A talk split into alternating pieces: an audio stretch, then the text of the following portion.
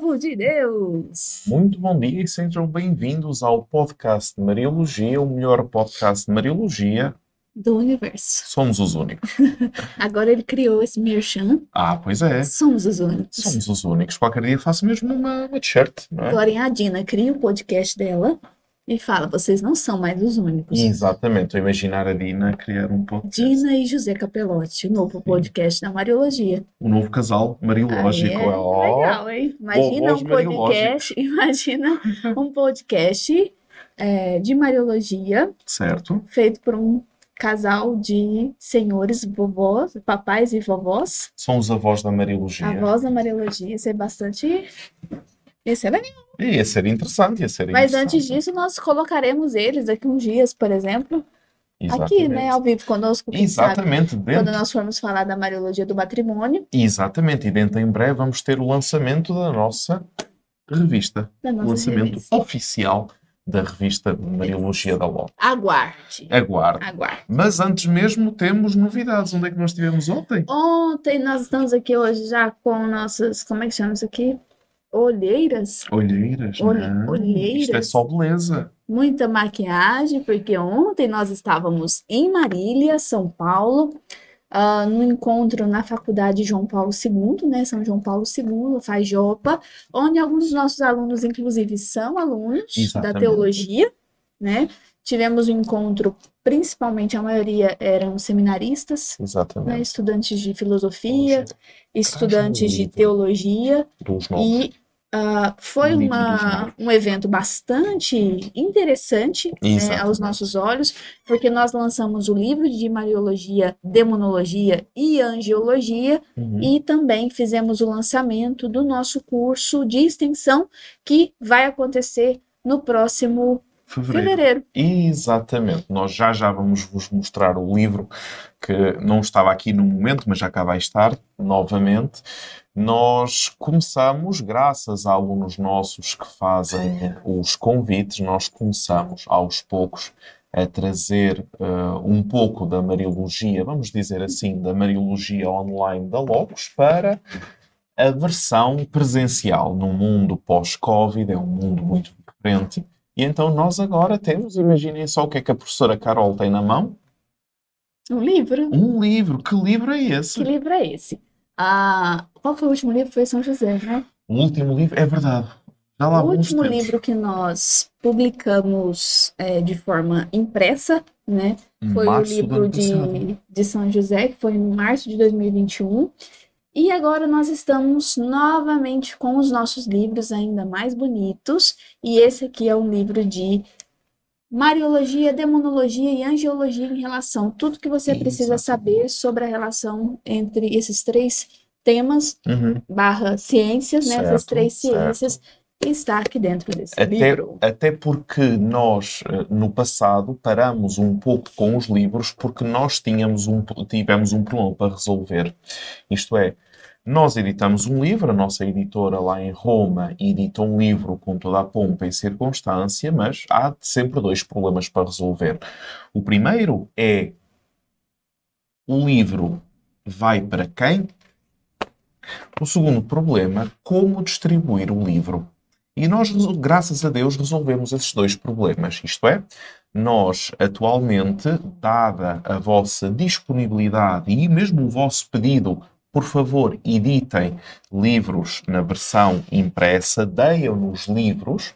Então, o que é que nós decidimos fazer? Nós estamos a mandar ante, ou seja, antigamente editávamos um livro e nós dizíamos aqui está o livro, quer. Agora estamos a fazer o contrário.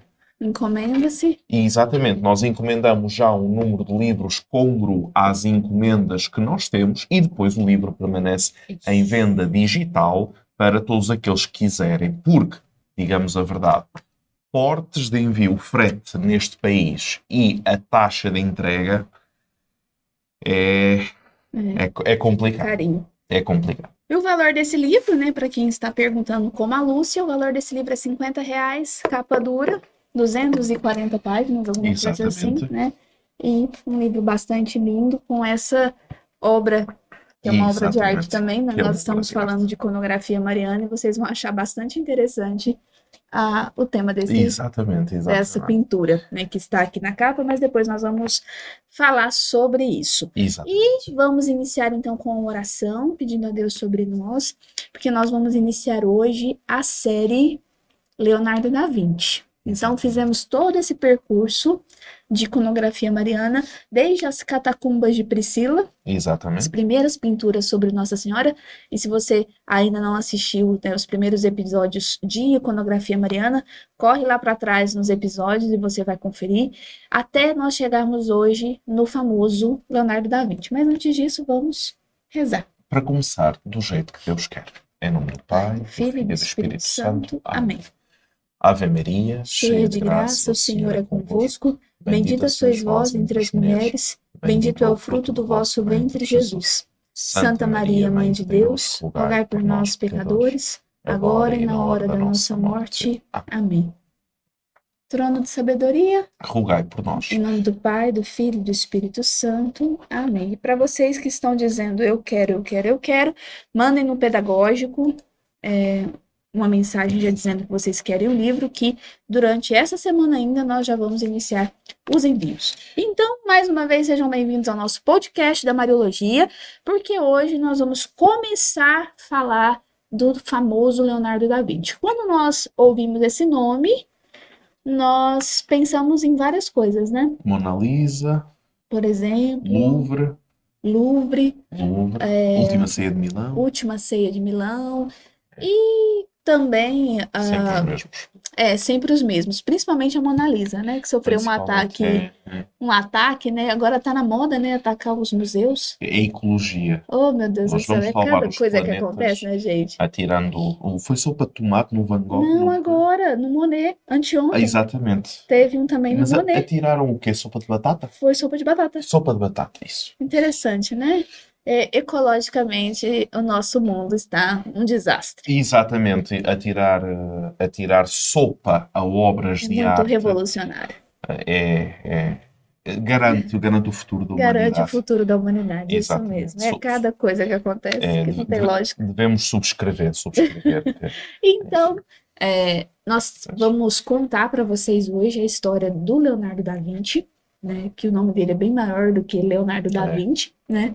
É, e vamos iniciar, né, tocando uma das obras mais especiais que ele tem, e para nós a mais especial, Porque, né? porque a obra, a obra mestra, A obra mestra da E galeria. que, inclusive, isso, né? É, é uma das mais especiais para a Mariologia, eu Uhum. acredito, né? Porque a, a Anunciação, e também para nós aqui na galeria, é uma das mais especiais porque ela está aqui, né? Nós temos duas obras no mundo que são as réplicas ah, da Anunciação, que fica na Galeria de Uffizi, né? Uffizi. em Florença, Uhum. e uma dessas réplicas está na nossa custódia. Amém. Amém. Então, iniciemos contando um pouquinho sobre quem é esse homem chamado Leonardo da Vinci. Exatamente. E então faremos aqui uma espécie de círculo hermenêutico. O que é que nós sabemos hoje sobre ele, em geral? Depois iremos para o início, a primeira parte da biografia dele, sabendo que ele começa a sua carreira artística na, eh, na loja, ou no ateliê, agora chama-se ateliê, na altura não, o ateliê de arte de Andrea Verrocchio. Mas comecemos. O que é que nós sabemos dizer hoje sobre ele? Primeiro, que é uma mente sedenta de conhecimento. É um homem que tenta fixar a sua atenção a tudo aquilo que o envolve. Ele vai se dedicar à pintura, mas também continua gradualmente a tentar, mesmo dentro da própria pintura, a colocar os seus conhecimentos de vária ordem. Ele não começa como um pintor, ele começa a desenhar. Começa a pegar num pedaço de carta, num pedaço de carvão, não existia lápis como nós conhecemos na época, ele começa a fazer alguns esboços, já iremos mostrar o primeiro esboço que ele faz, ou pelo menos o mais antigo que se conhece. Então este homem, este Leonardo da Vinci, ele acredita no impossível, a ensinar o homem a voar, Uhum. a ensinar a beleza, a ensinar a verdade, ajudar os seus semelhantes a terem consciência do mundo que os envolve, apre- aprender os segredos do corpo humano, observar as estrelas, entreter cortesãos e cavaleiros. A sua presença neste mundo é desde a segunda metade do século XV até à primeira metade do século XVI. Vive muito. Vive muito, 68, não é? 68 anos. 68 Para a anos. época, né? É Exatamente. muito. Por um lado, os pintores vão no admirar. Por outro lado, os cavaleiros e os senhores, hum, os senhores da época, portanto, seria o poder político da época, vão no proteger. E ele vai ser um mestre incomparável. A última ceia de Milão, graças a Deus nós temos, ah, nós conseguimos obter uma, uma réplica barra reconstrução Reconstrução. da última ceia, que era Porque uma, o tamanho é bem, se não me engano, é 5 por 9. Sim, sim, sim. É gi- gigante, até porque é pintura mural. Sim, Eh, É uma das obras que mais nos requisitam. sim. É sim, a, a sim. última ceia. As pessoas têm muito, muito hábito de colocar a Sim. Santa Ceia na sala, não é? É, e a dele é muito interessante por causa dos detalhes, né, É, que ele é coloca, e também as outras obras é, da Última Ceia vão vindo pós Leonardo, Exatamente. né, ao- ao- copiando alguma- Co- algumas isso, coisas, é, né, mas o dele a ele. é muito importante, muito interessante. Exatamente, é, é interessante. Portanto, se algum de vocês disser, ah, não, não, eu, eu quero uma Santa Ceia, eh, Na live de apresentação das obras, a Santa Ceia vai estar ah, lá, ok, iremos apresentar. Porque se você não conhece os significados, né, por trás da, da obra da Última Ceia do Leonardo da Vinci, mesmo não sendo uma obra mariológica, nós vamos colocar para que você possa ter também conhecimento sobre essa obra. E ah, você, eu posso dizer, porque aconteceu comigo, você vai ficar impactado com os detalhes que o Leonardo realmente era um gigante, né? Um gigante. que ele conseguiu colocar na obra da Última Ceia, que talvez você ainda não conseguiu enxergar. E já de antemão nós já colocamos que não é nada de é, Down Brown. nada de Dan Brown, né? Nada disso. Nossa, aqui tem um útero, aqui não, não, não, não. São detalhes que realmente são visíveis, mas que a gente não havia prestado atenção, talvez, né? Então, na live de apresentação das nossas obras, que eu tenho certeza que você já agendou aí no seu celular, no dia 4 de novembro, às 19h30, nós vamos fazer uma live de apresentação e você vai poder conhecer a história da última ceia. Exatamente. E então, o nosso Leonardo da Vinci também tem uma obra super conhecida, claro, que é aquela da Mona Lisa, porque está no Museu do Louvre, porque foi a única obra que ele conservou com ele quando terminou o resto dos seus anos em França. Mas isso iremos dizer nos próximos episódios. A sua personalidade muitas vezes é comparada àquela irreverência de Michelangelo ou de Raffaello Sanzio. Contudo, quando nós olhamos para Miguel Ângelo Buonarroti, ele é um pintor e escultor que tem um objetivo: revelar o segredo de Deus através da arte. Olhamos para, Rafa- eh, para Rafael e ele, ele evidencia-se pela delicadeza formal das suas obras. Tudo é delicado. Tudo delicado. Mas quando olhamos para Leonardo, não tem nada a ver com eles. Porque Leonardo é um artista que, através da sua arte, exprime a sua ciência, que, através da sua, hum, da sua necessidade pessoal de análise, ele está permanentemente a analisar e a escrever os seus resultados nas obras. Uhum. Por exemplo, ele analisa pássaros e a forma das asas dos pássaros e ele desenha o anjo da Anunciação que iremos ver com asas de pássaro. Não apenas mais umas asas, mas asas de pássaro, por exemplo. Mas iremos já ver esses particulares. Portanto, é um autor muito diferente de todos os outros autores. A sua influência na pintura vai, ter um, vai ser exercitada de uma forma estonteante. Isto é, ao juntar pintura à ciência, ele vai ter todo um conjunto de pintores posteriores a ele, e mesmo contemporâneos, devemos dizê-lo, que vão permanentemente olhar para as obras da Vinci, não vou dizer que vão copiá-las, mas importar, vamos dizer assim. Repete, né? É alguns. replicar dados importantes. Nomes tão impressionantes eh, a partir do século XVI, Giorgione, Albrecht Dürer, Correggio, Holbein, são autores que permanentemente, sobretudo a questão anatómica, o movimento de tendões, de músculos, Uhum. ou seja, a fotografia, entre aspas, da realidade, vai, ser para eles importante inspirar-se no Da Vinci. E isto é, entre o mito e o homem, o que mais ou menos toda a gente sabe. Vamos agora voltar para trás. Vamos voltar para. Eu só fazer um comentário sobre isso, né? Até uma da, uma, um esboço que nós estamos vendo. É interessante porque muitas obras do Leonardo também foram encontradas a partir dos esboços que ele tinha deixado. Sim, sim. Então, por exemplo, a própria Anunciação, Uhum. né? Que a gente acha assim que ah, a gente tinha Anunciação e na época eles colocaram numa moldura e essa, e essa obra está lá perfeitamente até hoje, né? Não foi bem assim. Tanto é Exatamente, que sim. muitas telas que nós temos que Exatamente, restaurar, sim. inclusive, elas têm as marcas das, Das dobras. das dobras Porque é um que foi colocado, por exemplo, dentro de uma gaveta Isso. e ficou sujo Com o tempo Sim. de terra Está e as dobras para depois para uma restauração, para tirar aquela sujeira, realmente, é isso mesmo.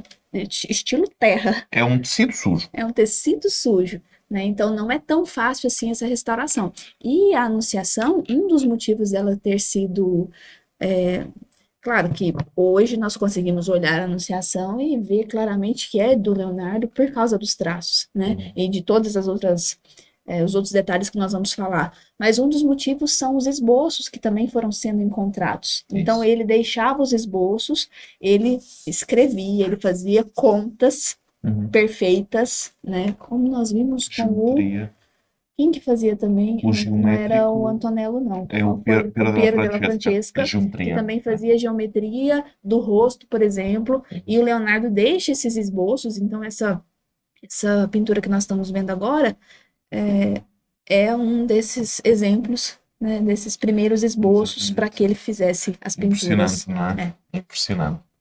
Muito bem, então continuando, o que é que nós temos? 15 de abril de 1452. O que é que acontece? Nasce numa aldeia perdida na Toscânia um filho bastardo. Uh, a mãe, a Catarina, o pai, já casado, tem um filho. Tem um filho bastardo. Não é fácil um filho bastardo nascer, mas no meio destas sombras da noite, porque ele nasceu sábado às três da manhã, e sem que o sol tocasse as torres dessa, eh, dessa pequena povoação, ele foi acolhido carinhosamente pelo seu avô, Sr. António da Vinci, que vai escrever, e cito: Nasceu um sobrinho meu, filho de Sarpiero, meu filho, em 15 de abril, sábado às 3 da manhã, ele foi nomeado Leonardo. Está escrito no livro notorial do no livro notorial de Sarpiero, de San António, do Sr. António da Vinci. Da Vinci, Vinci é a localidade. Existe a lista dos presentes de batismo, é verdade, ainda hoje se conserva, que dizem claramente que foi muito bem recebido na família. Quanto à sua mãe, eu sei que existem algumas eh, publicações sobre a mãe Catarina eh, de Da Vinci, uma mãe que desaparece a partir do momento em que ele vai para Florença, depois está em Roma, etc., e não volta ao local onde nasceu.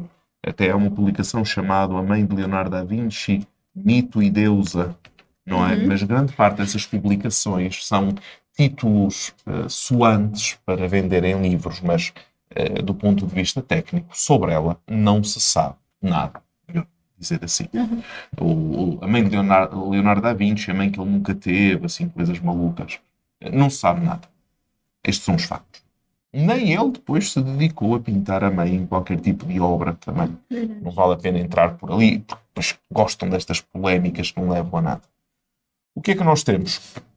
1468 morre o avô de Leonardo da Vinci. Sr. António, e o Sr. António deixa a herança ao Leonardo, que agora tem 17 anos.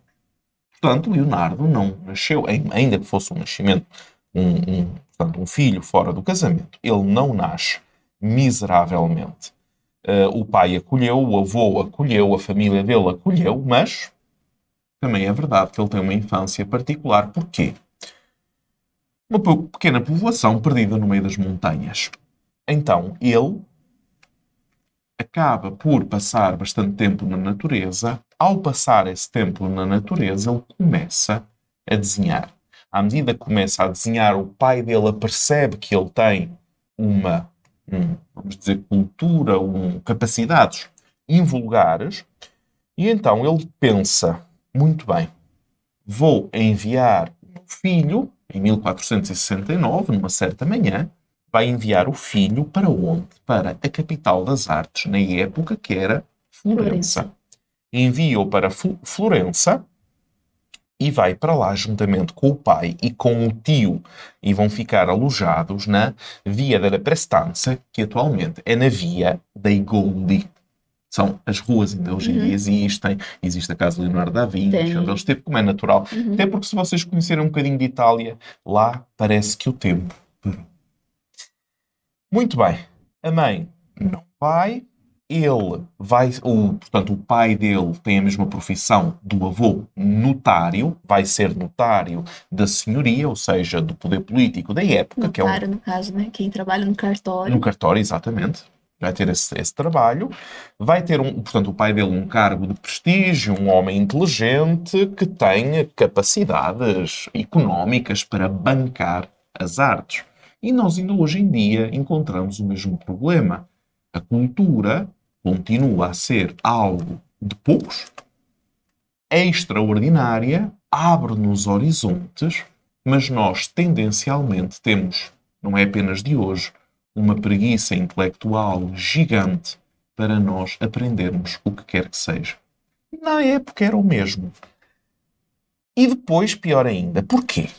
Leonardo está em Florença, Leonardo vai para o ateliê, vamos lhe chamar assim, na altura era boteco, mas boteco, botego, não significa a mesma coisa que boteco hoje uhum. em, em, brasileiro.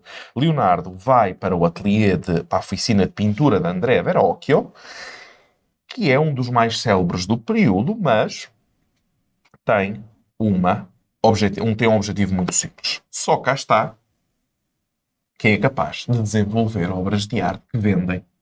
Então, cultura e vendibilidade, lucro, se não estiverem unidas, ou a pessoa é muito rica, ou cria uma espiral completamente ideológica de que eu posso produzir uma determinada arte, mas se eu não monetizar, automaticamente eu não me sustento. Logo, uhum. não o posso fazer. Certo é interessantíssimo ver que ele vai trabalhar com outros nomes gigantes da pintura, Sandro Botticelli, que está aqui na, na galeria, temos uma obra nova de Sandro Botticelli, Madonna del Libro, Perugino e Lorenzo di Credi.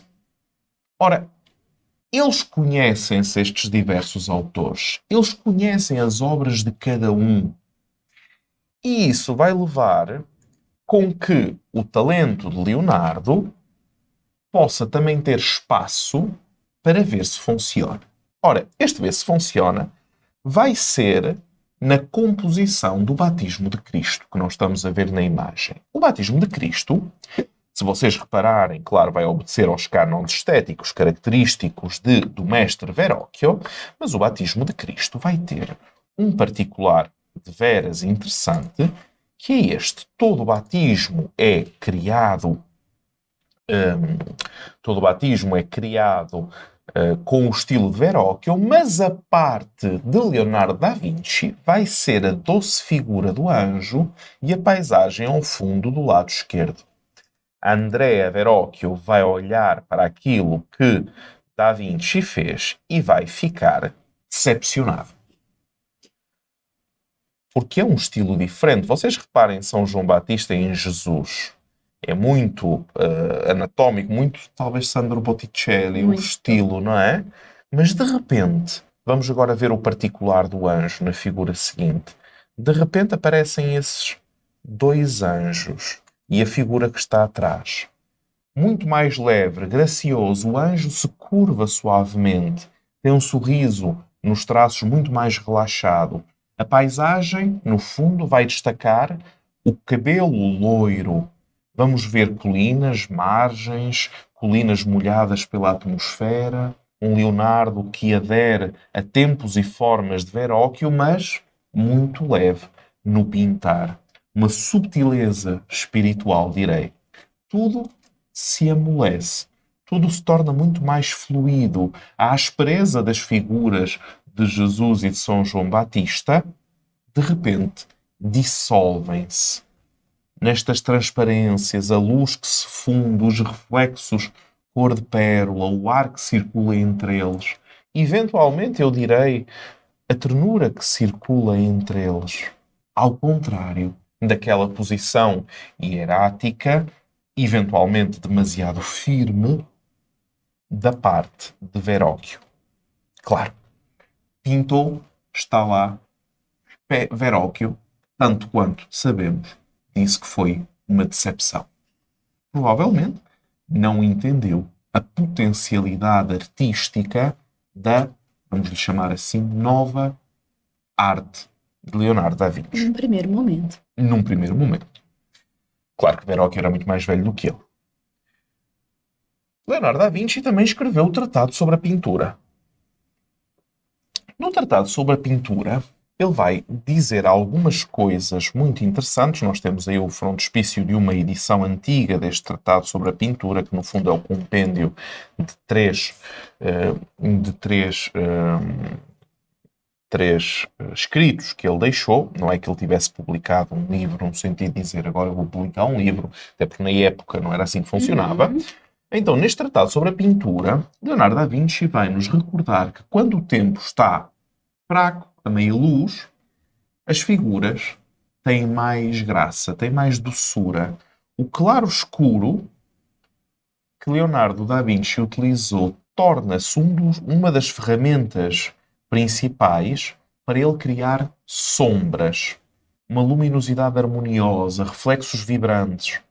Não é uma degradação cromática, mas consegue matizar de tal forma as cores para passar de um contorno rígido para um contorno suave. Não é um adesivo de cor que ali está. É pintado por camadas, né? paisagem, depois a outra, depois a outra camada, mas consegue modelar com esse espaço, com essas linhas de perspectiva, de tal forma que ele vai sair do típico claro-escuro. Claro, nós temos Caravaggio que vai recuperar esse claro-escuro, mas vai ter uma harmonia de tal forma grande com a natureza que a determinada altura as personagens se inserem harmoniosamente na perspectiva dessa profundidade. Dois pontos quase uma fotografia.